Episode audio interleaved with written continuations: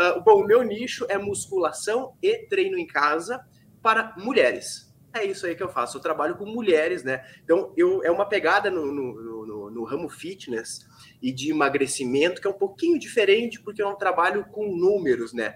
Tanto que a minha Roma é: eu ajudo mulheres a ter o corpo mais bonito da vida em poucos meses, independente da idade. Bom, eu, eu, eu sou personal trainer, a minha formação foi toda só para a área de fisiologia do exercício, a parte de exercícios também, tudo mais, anatomia e bioquímica e tal. E eu não joguei videogame na minha vida. E por que, que eu falo isso? Porque a minha, a, a minha parte tecnológica e tudo mais sempre foi um zero à esquerda eu consigo instalar uma TV porque era para botar a tomada na ligar na tomada e deu. Então assim, eu tinha o sonho porque eu sabia do movimento digital que acontecia e tudo mais, mas assim, eu pensava, né, pô, eu sou um bom personal trainer, eu trabalho com isso, eu amo isso aqui. Só que eu nunca vou conseguir entrar no mundo de tecnologia, no mundo digital, porque isso não é para mim. E eu, assim, eu, nem, nem, mais uma vez, nem videogame eu joguei na minha vida, na minha adolescência. Nem isso. Eu era o que eu fazia na adolescência, eu era do tênis. Eu jogava tênis, competia pelo Brasil todo. Eu era tenista. Então tudo era relacionado ao tênis e zero na tecnologia. E aí eu também queria, eu atendia muitos alunos, né? E normalmente mulher já no meu presencial e aí eu tinha alunas que trabalhavam uma advogada ou outros, outras profissões tradicionais e de vez em quando elas ganhavam lá, por exemplo, assim, ah, fulana ganhou uma causa, ela ganhou 20 mil reais numa causa lá. E eu só pensava, falei, meu Deus, cara, como deve ser legal eu poder do nada, assim, ganhar uma bolada, um dinheiro a mais, assim. Mas, mais uma vez, cara, William, não é para ti, porque tu trabalha. Eu tinha uma academia, eu tenho uma academia que eu atendo, era uma academia diferente, eu atendia com um número limitado de alunos, né? Porque eu gostava muito de atender muito próximo as minhas alunas. Então eu atendia no máximo sete pessoas, era como se fosse um estúdio, e não atendia mais do que isso, era sete por horário e deu. E eu pensava, bom, já estou lotado, é impossível eu ganhar uma bolada, a não ser que eu suba o valor da mensalidade em 30 vezes, mas mesmo assim não vai ser uma bolada, não tem como. E eu sempre ficava com essa frustração de pensar assim, ó, como eu queria ganhar uma bolada de uma vez só e como eu queria trabalhar com alguma coisa de tecnologia. Mas eu sabia que era um sonho, não é um sonho que eu ia batalhar, porque era um sonho que na minha realidade ele era meio impossível. Se não, não, isso não tem como acontecer, porque eu tô feliz fazendo o que eu faço hoje também. Show de bola, deixa assim, né? E aí numa virada de ano, numa virada de ano de 2017 para 2018, eu estava na praia e aí eu estava lendo uns livros lá junto com a Camila, a minha mulher lá. E aí eu comecei a notar que eu, cara, eu amo meu trabalho, de trabalhar com as pessoas assim, mas eu estava achando que era muito pouco. Eu pensei, cara, a academia tá lotada, tem fila de espera, mas eu, eu tava me sentindo pequeno, sabe? Eu pensei, cara, eu tô com uma angústia, eu não sei o que, que eu preciso fazer. E aí eu comecei a estudar e botei lá o que, que eu poderia fazer de marketing digital, não, não tinha a menor ideia. E claro, aquela época lá, tu já apareceu para mim, né? Então, assim, eu olhei aquilo ali, eu olhei esse carinha e falei assim, cara, o que esse cara tá aparecendo para mim aqui, né? E aí, um amigo meu, por coincidência, ele mudou assim, ó, cara, esse cara tem um método que é um método que diz que é infalível, porque eu tenho uma amiga minha que, que comprou e fez tudo errado. E ela fez tudo errado e ganhou 20 mil reais. Eu falei, caralho, ela fez errado ainda.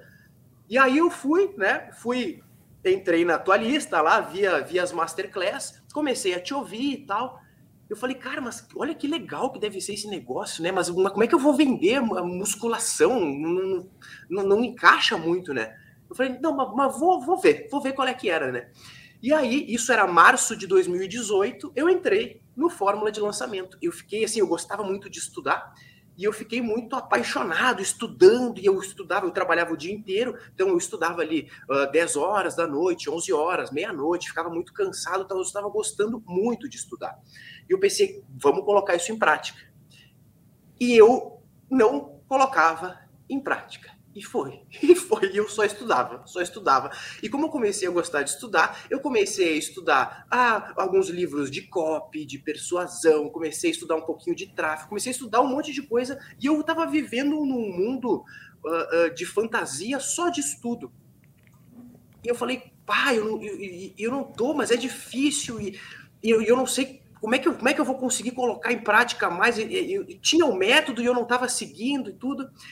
E aí, um ano e meio depois, um ano e meio depois, em junho de 2019, um outro colega meu, até vou falar o nome dele, o Leandro Delamare, um colega meu que entrou na mesma turma que eu, falou assim: William, você ainda não lançou? Seu Instagram tá bacana, você produz conteúdo, você ainda não lançou? Eu falei: É, não, tô vendo para fazer agora. Ele disse: ó, marca a data. eu falei assim: Não, não, eu vou ver, tô com outros compromissos. Assim, marca a data. Marquei a data. E aí eu falei: Tá, eu vou começar pelo tal do lançamento semente. E aí era uma live, tinha que entregar ao vivo. Eu falei, cara, eu tenho pavor de live. Eu tinha pavor de live porque eu tinha um medo de ligar o botão e que ninguém viesse me assistir. E eu não contava esse é. meu medo para ninguém. Eu pensei assim, meu Deus do céu, imagina se não tiver nenhuma pessoa, só se só tiver uma. Aí a Camila falou, né? Camila, minha mulher, a Camila falou assim: uh, tá, mas se ninguém vê, tu tá com vergonha de quem se ninguém viu? É, e aí eu falei, é verdade. Bom, eu sei que eu fiz essa live do lançamento de semente, eu investi de uma forma bem errada, assim, mas eu coloquei 400 reais em tráfego para chamar a galera e tal. E aí, no meu primeiro lançamento, uh, depois que eu marquei a data que eu fui ver, era no dia, numa quinta-feira, no dia de Brasil e Uruguai, de uma Copa América que tinha lá. Aí eu falei, meu Deus do céu, cara, não vai ter absolutamente ninguém. Aí eu lembro que eu liguei para o meu afilhado, ele tinha 12 anos na época, falei, ô Arthur, eu preciso que tu entre na live que eu vou fazer para ter alguém. Eu falei para Camila, ó, entra com o teu celular e fica lá no quarto também para ter alguém. E falei com uma amiga minha também, falei, ó, entra, pelo menos vai ter umas três pessoas e vai dar. E aí a live chegou a bater pico de 80 pessoas. Eu falei, pô, show de bola. Depois que eu desliguei, fiz o lançamento de semente, quando acabou a live, uh, eu, eu comecei a chorar. E eu comecei a chorar. Eu fico até emocionado agora também, porque foi, foi, foi tão difícil para eu conseguir fazer. E eu comecei a chorar e eu já estava feliz por ter feito. Eu falei, cara, eu venci os meus medos. E, e eu, eu não peguei celular, não peguei Hotmart, não peguei nada para ver.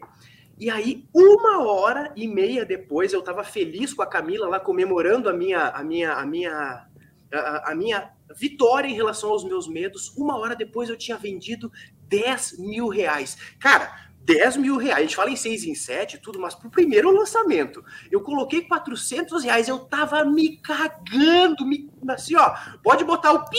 Eu tava me cagando para que não fosse ninguém. Aí quando eu vi, eu falei, o quê? 10 mil? Daí eu vi, eu lembro que eu tinha um sonho, eu tinha um sonho de fazer uma bolada de uma vez só. Eu falei, não acredito, olha aqui o que eu fiz, cara. E no fim, a gente ficou uma semana de carrinho aberto, fechou em 40 mil reais. 40 mil reais. Eu falei assim, não é, cara, não é possível, velho. Eu falei, não, não, não, não, isso aqui não é real. Porque uma coisa, eu, eu, eu sempre tive enraizada em mim a tal da síndrome do impostor. Eu, cara, eu sempre me esforcei para fazer as coisas, mas parece que as coisas nunca eram para mim, sabe?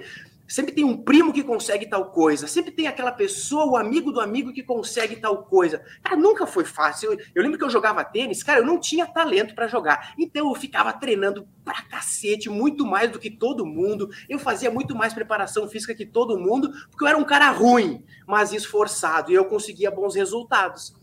E aqui foi a mesma coisa, eu não fiz tudo certo. E eu tive um baita resultado. Eu falei, cara, e aconteceu comigo aconteceu comigo. Eu falei, não, não acredito. Não é possível isso. E eu fiz tudo sozinho, sabe? Tudo sozinho, assim, ó. E aí ia ter o evento ao vivo, né? Ia ter o evento ao vivo, que eu não fui no primeiro ano de vergonha de 2018, que eu pensei, eu comprei o ingresso e eu não fui, porque eu pensei, velho, um ano inteiro, tu comprou esse ingresso e tu nem lançou, eu não fui de vergonha. A Camila falou, vai, eu falei, eu não vou, eu não vou, eu não vou porque eu tô com cheio de coisa da academia, eu não falei para ela que era vergonha. Aí no ano seguinte, que foi em 2019, eu já tinha feito o lançamento, tinha funcionado, eu falei, agora eu posso ir, eu posso contar uma história lá que eu já tive um certo sucesso. Aí eu convidei a Camila para ir, a Camila era propagandista farmacêutica, e ela ganhava bem, ganhava carro e tudo mais. Aí, antes de ir pro evento, eu falei assim, ó, olha só, tu não quer trabalhar comigo? De repente, tu pede demissão do teu trabalho. E o pai dela é muito bom, um dos melhores do Brasil na indústria farmacêutica também. Então já tem tudo isso. Dela me olhou e falou assim: não tem muita garantia, né? Eu falei assim: ó, ó eu te garanto que não temos nenhuma garantia. Ela pediu demissão um dia antes da gente viajar para São Paulo. E ali, quando a gente estava preparando para fazer o nosso primeiro lançamento juntos, né, que seria o meu, meu segundo lançamento, veio a pandemia. Veio a pandemia e eu só trabalhava na época com musculação em academia. E ali veio, eu vim numa vida dupla entre manter o meu espaço físico e manter o digital porque eu achei que era possível, assim, manter os dois por um bom tempo. E realmente foi possível por um bom tempo, mas chegou o um momento que eu falei, tá, chega, agora não dá mais, não, não tava sendo saudável para mim, eu não estava mais feliz fazendo as duas coisas, e foi e só em julho do ano passado só em julho agora que eu realmente saí totalmente do presencial. E logo depois que eu saí do presencial, só tava a equipe era formada por mim, pela Camila e por mais uma outra pessoa que fazia tudo, e a gente virou faixa preta